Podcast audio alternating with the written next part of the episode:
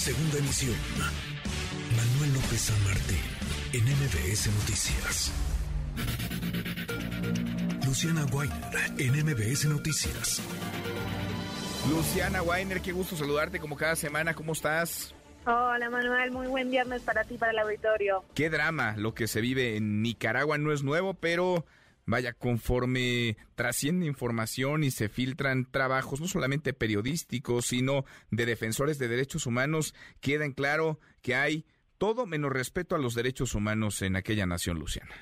En efecto, Manuel, no es nuevo, pero ha ido empeorando en los últimos años, eso hay que decirlo. De hecho, ayer veíamos como el Comité de Expertos Independientes de Nicaragua de Naciones Unidas afirmaba que se habían cometido crímenes de lesa humanidad por la cantidad de violaciones sistemáticas a los derechos humanos.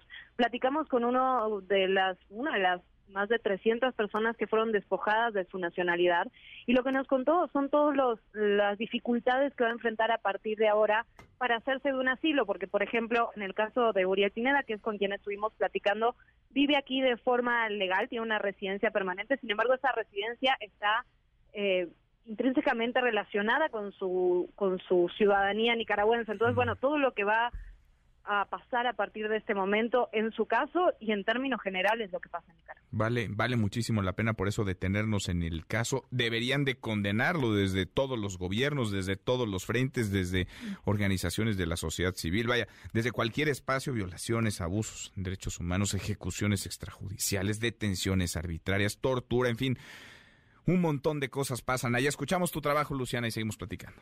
Claro.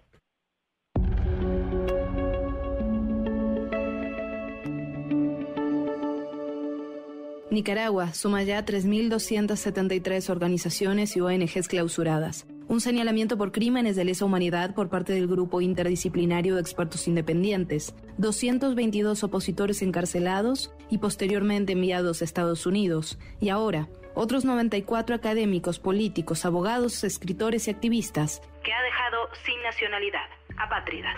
Yo me entero, quiero creer que al igual que prácticamente todos, por los medios de comunicación, porque aquí se ha violentado cualquier forma jurídica, de manera tal de que generan una indefensión porque nunca se conoció la existencia de un proceso en este sentido.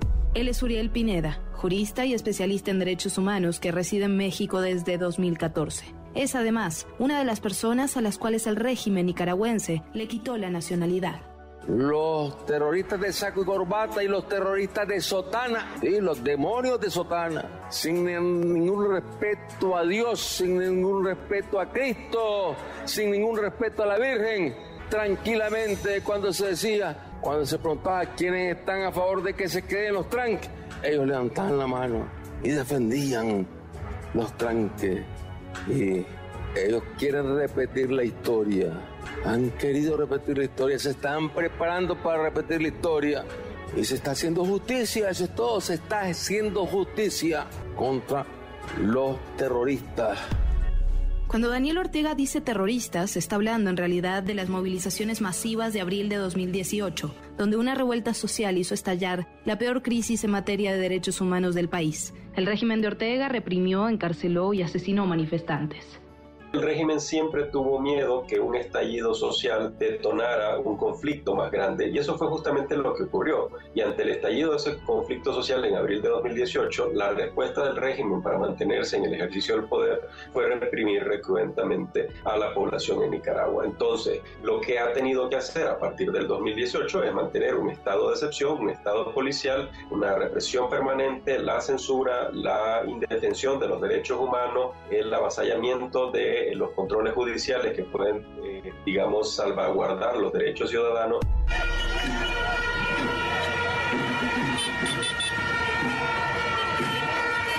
Fuera Daniel Ortega, no queremos dictadura, queremos paz,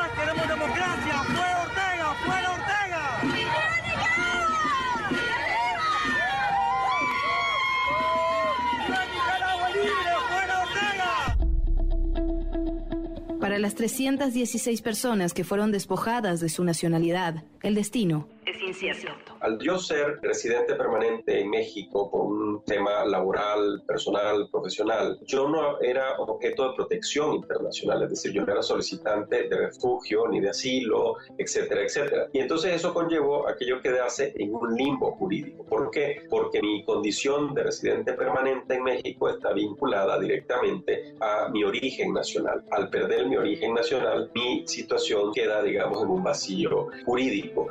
Las otras 93 personas exiliadas ya están aceptando ofertas de otros países. El escritor Sergio Ramírez aceptó la ciudadanía ecuatoriana, mientras que la escritora Yoconda Bailey aceptó la chilena.